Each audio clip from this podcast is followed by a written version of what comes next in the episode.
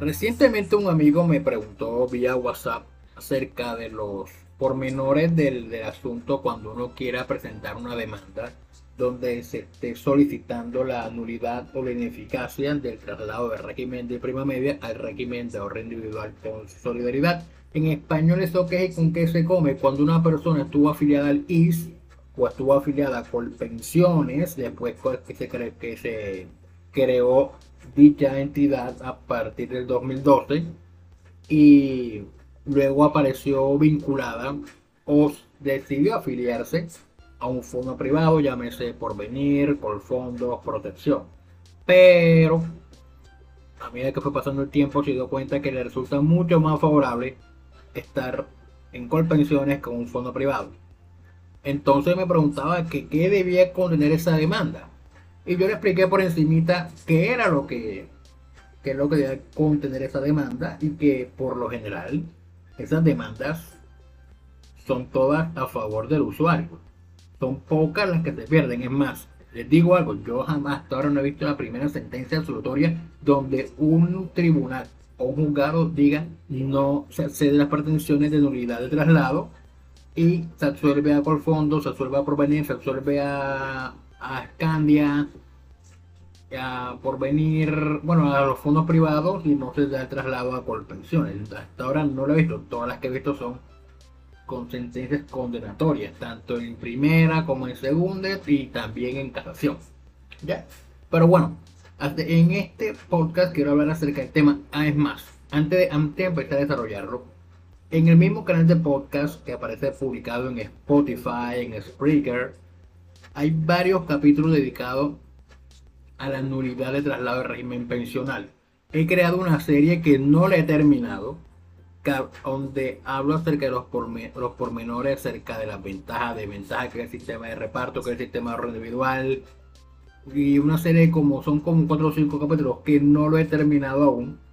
Y este va a ser parte de esa serie, pero lo hago aparte porque salió producto de una pregunta que me hizo un amigo vía WhatsApp. Entonces, para no hacerles el capítulo tan largo y decirles, es que la SR 1452 del 2019 de la Corte Suprema de Justicia determinó lo siguiente, pa, pa, pa, pa, pa, pa, que es bastante extenso, de la doctora Clara Cecilia Doña Quevedo, que fue muy clara acerca de todas las cuestiones que deben cumplir y desde la primera etapa, segunda etapa, tercera etapa de la de lo, del tema del consentimiento que debe cumplir o las obligaciones que deben cumplir los fondos privados.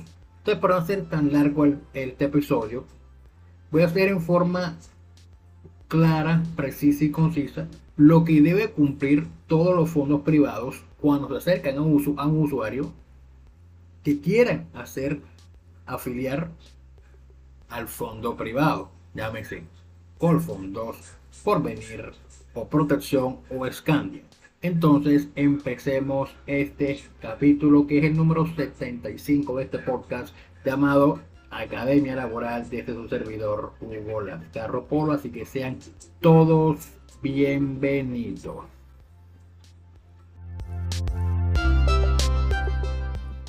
El traslado de régimen pensional, es decir, el traslado del régimen de prima media con prestación definida al régimen de renta individual con solidaridad, es decir, a los fondos privados, por venir, protección por fondos de y todo lo que se vayan creando, debe estar precedido de toda la información relevante para que el usuario tome una decisión consensuada acerca de su situación pensional, ya sea que esté cerca de acceder al derecho pensional ya sea que le falten bastante tiempo. Tienen que darle toda la información relevante, ya acerca de las ventajas, desventajas, beneficios, riesgos, pérdidas, características y todos los pormenores para que la persona diga, hombre, si me paso para el fondo privado o me o decida o me quedo en el, en el régimen que administra Colpensiones porque me resulta mucho más favorable.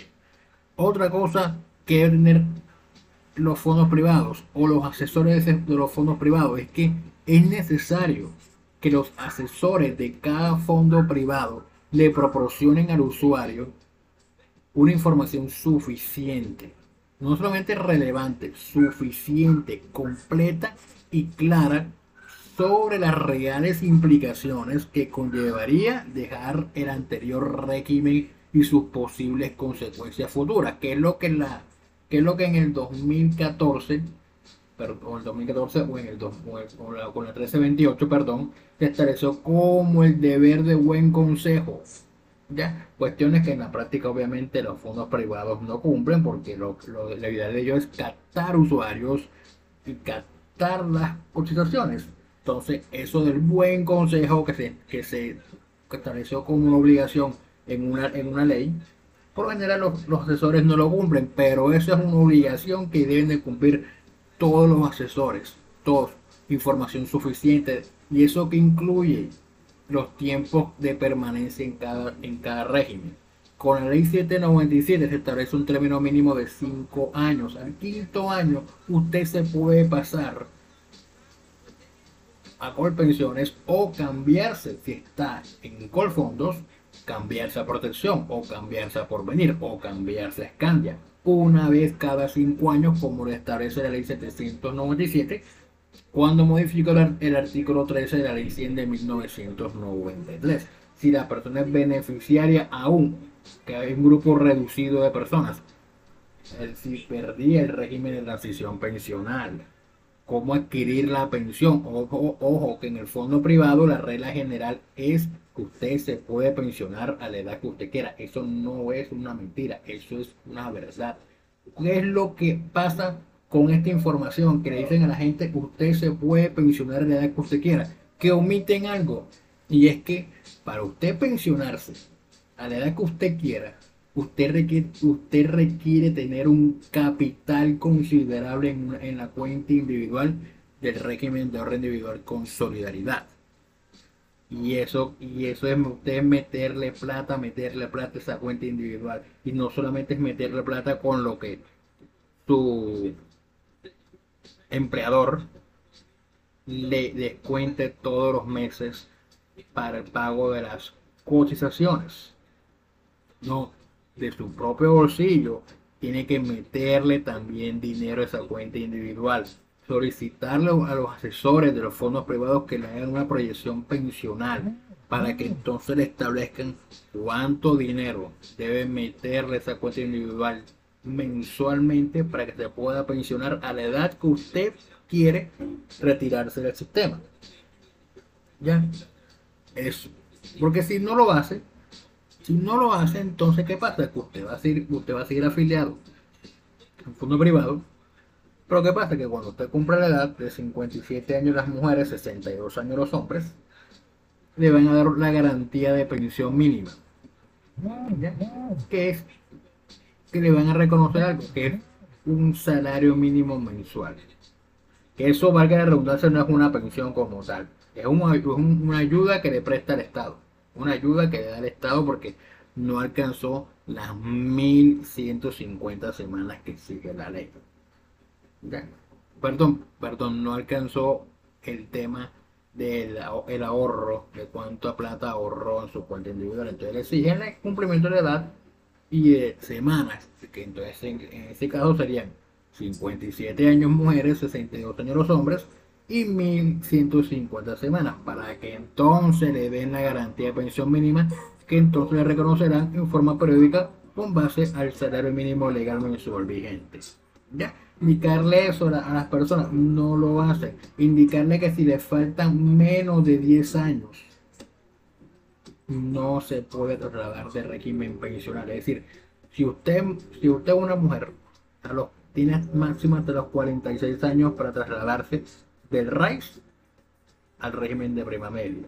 Si usted es hombre, tiene hasta los 51 años. porque no digo 52? Porque la dice con le falten 10 años o menos. Entonces ya tiene 52, le faltan 10 años o menos. Entonces no. A los 51 años los hombres y a los 46 años las mujeres tienen como plazo máximo legalmente para trasladarse del régimen de individual. Todo eso debe indicarse a los asesores de los fondos para hacer una proyección pensional para saber qué régimen le conviene más y si, usted decide quedarse en el raíz entonces cuánta plata debe, debe ingresarle a la cuenta individual. O como le decía una amiga hace poco en una llamada que me hizo acerca del tema, yo le decía, este régimen no es que el régimen, el sea malo en sí mismo, sino que por un lado este, hay falta de información y por otro lado es para gente que tenga músculo financiero, ¿ya? Porque por una persona que depende del salario mínimo, no le sirve estar en el rancho. No le sirve. Sirve estar, sirve estar metido en colpensión. ¿Ya? Porque aquí lo que es el sistema de capitalización, sistema de ahorro. Usted ahorre, platica ahí. Y eso incluye, es más, en el régimen de individual hay un artículo que habla sobre las cotizaciones voluntarias. Entonces, ¿qué pasa? Que, como dice, cotizaciones voluntarias, la gente cree que esa vaina es que si quiere hacerlo o no quiere hacerlo, no pasa nada. Espérate, amigo. Si usted está afiliado al régimen de individual, usted está afiliado a Protección, a Colfondo, a Porvenir, a Escandia, para usted no es voluntario hacer estas cotizaciones, para usted son obligatorios, porque la idea es pensionarse antes de la edad. Si usted quiere pensionarse a los 45 años, a los 50 años, su obligación es meterle plata a esa cuenta individual. Y siempre mi recomendación es, es que le metan el doble o el triple de lo que su empleador le descuenta mensualmente por aportes al sistema. Ya, si el empleador le, descuenta 300 mil pesos, usted métale 600 mil pesos a la, a la cuestión o un millón de pesos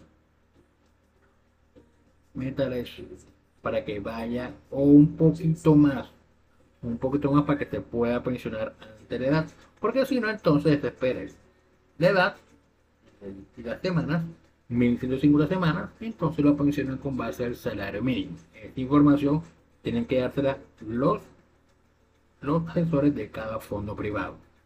Otra cosa que deben tener en cuenta para el tema que de nulidad traslado de régimen pensional es que la figura de la ineficacia es, la consecuencia que está prevista en el en literal B del artículo 13 de la ley 100 de 1993 para aquellos casos en que el fondo de pensiones omitió suministrar información que permitiera la selección de régimen de forma libre y voluntaria, acto indebido que de esta que tiene como consecuencia no producir sus efectos propios la ineficacia. En el mismo artículo 13 dice que uno se puede trasladar de fondo pensional una vez cada 5 años.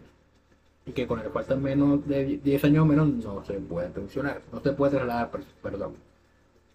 El mismo artículo dice que cuando se vulnera esta libertad de escogencia de régimen pensional, no produce ningún efecto, entonces se debe declarar la ineficacia o la anulación del traslado de régimen pensional.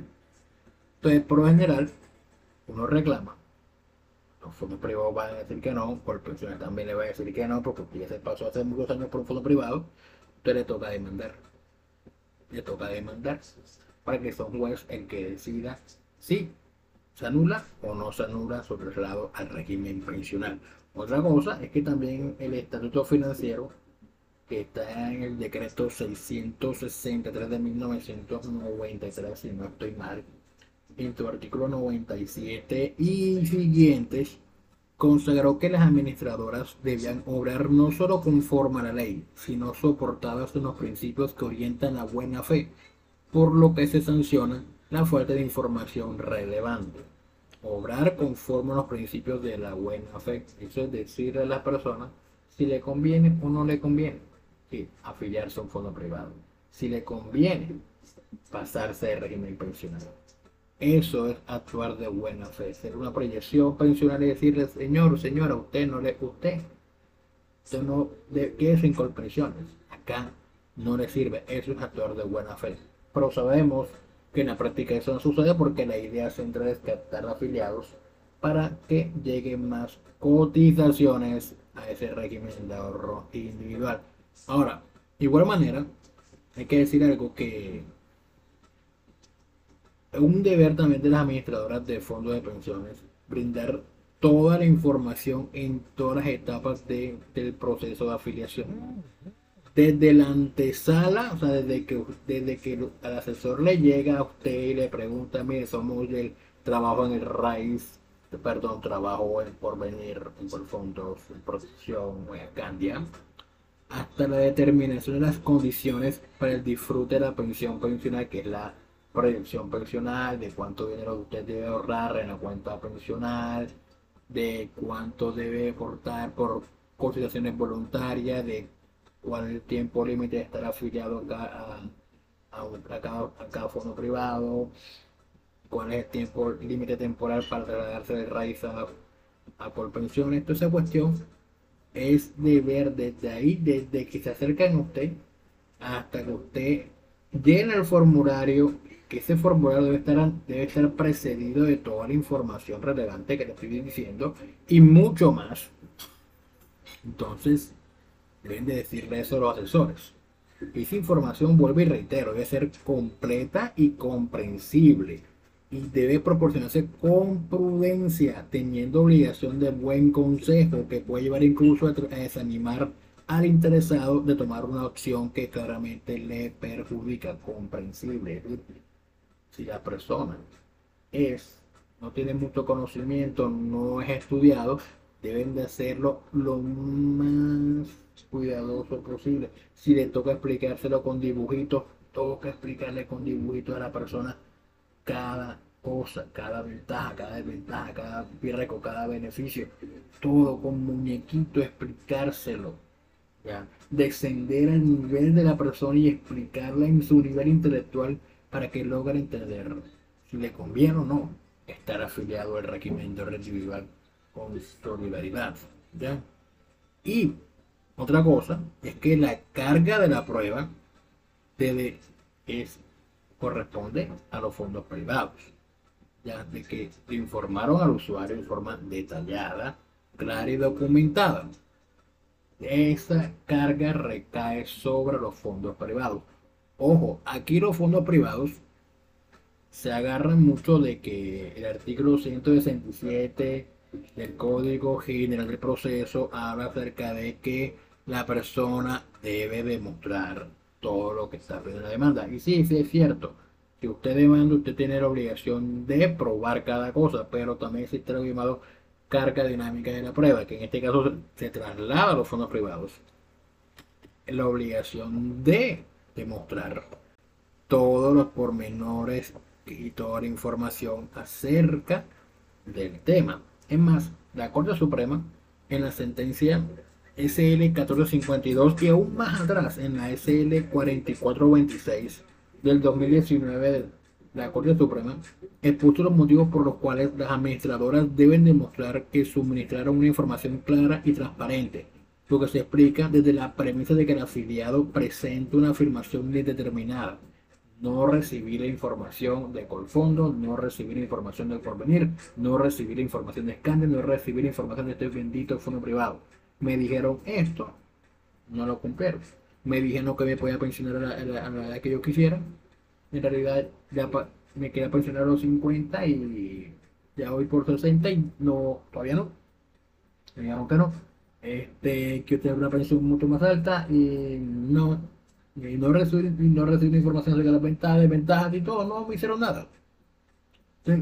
de ahí te plantea toda la demanda. No, no recibí información, no me dieron esto, no me, no dieron otro. Entonces, ¿qué pasa? Que le corresponde al fondo privado decir, espérese, usted no puede decir que no le informamos eso. Sí le informamos eso, ¿ya? Sí cumplimos con ese deber, con ese deber de información, ¿ya? La cuestión es que en la práctica resulta muy imposible demostrarle al juez que en realidad le suministraron toda la información. Porque ¿cómo usted le demuestra al juez de que en 1996 un asesor de porvenir se acercó a un ciudadano a pie y le dijo, sabe que a usted le conviene mejor pasarse al fondo privado porque esa una cosa, el IS va a desaparecer. Y sabe una cosa, que todo el tiempo que usted ha elaborado, nadie se va a hacer responsable. Usted no quiere que esa pensión se le pierda, ¿verdad? Entonces, pásese, pásese para el, para el fondo privado. ¿Cómo usted le demuestra al juez que usted no le dio, que usted no le dio esa información? En 1995. Porque no va a haber nada, no va a haber ningún papel que acredite ese tipo de información. Entonces resulta muy complicado. ¿Cómo usted le va a demostrar al juez que sí le brindó, le brindó toda la información acerca de la pensión de la si no hay nada? porque se van a avanzar en el formulario. de afiliación. Ese formulario de afiliación lo que va a decir es el nombre de Pepito Pérez, nació en tal parte, se afilió tal día al fondo privado, que vive en tal parte, trabaja en tal parte, convive en tal parte, firma, huella y cédula. Y ese formulario no te dice si le brindaron toda la información. Resulta muy complicado. Resulta muy complicado demostrar al juez que le brindaron toda la información. Toda esa información es complicante. Por eso es muy difícil encontrar una sentencia absolutoria en ese tipo de temas. Entonces, ¿qué, tienen que hacer los, los fondos privados? Documentar cada cosa. Le dijeron los ventajas y desventajas. Documentarla. Aquí está el archivo donde se le ilustró al, al señor este o a la señora tal de que se le brindó toda la información acerca de las ventajas y desventajas. Y ahora, digo documentarla y, y lo que estoy diciendo puede, puede tomarse así como un formulario dice ventajas y desventajas.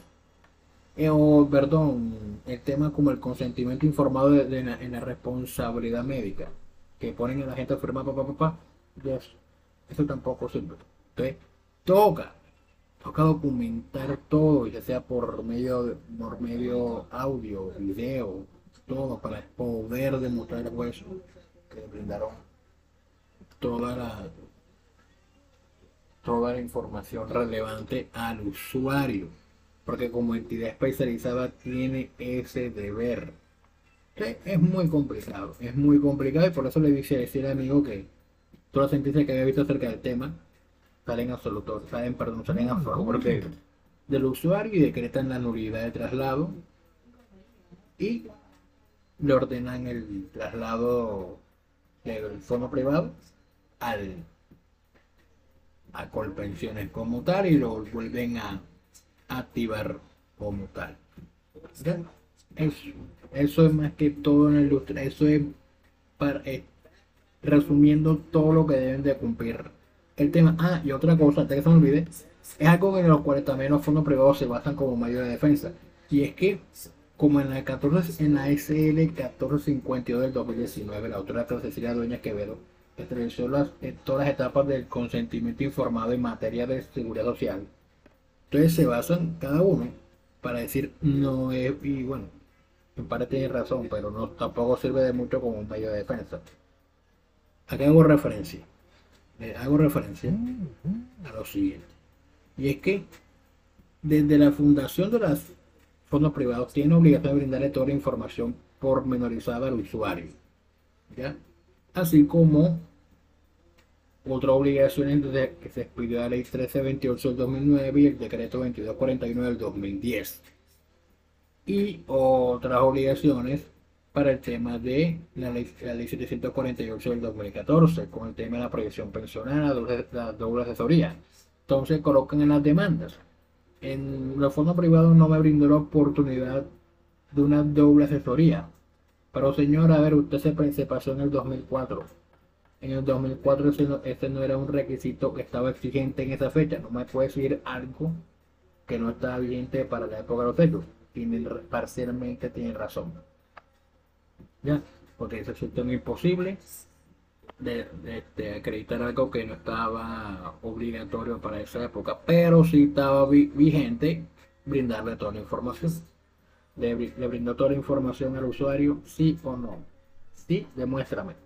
No me demuestras nada, entonces no le, no le, no le, brindaste toda la información. En tal caso, como no le brindaste toda la información, se anula ese traslado y me lo mandas de vuelta para corporaciones con todos los rendimientos financieros, con todas las situaciones y todo lo que hayas recibido por parte del usuario, me lo para Colpensiones y tu Colpensiones me lo activas como si nunca hubiese estado, como si nunca se hubiese pasado al fondo privado. Eso, como en resumidas cuentas, lo que debe pasar en el, asunto de la información acerca de, de la del régimen de traslado del régimen pensional. Esta es la cuestión.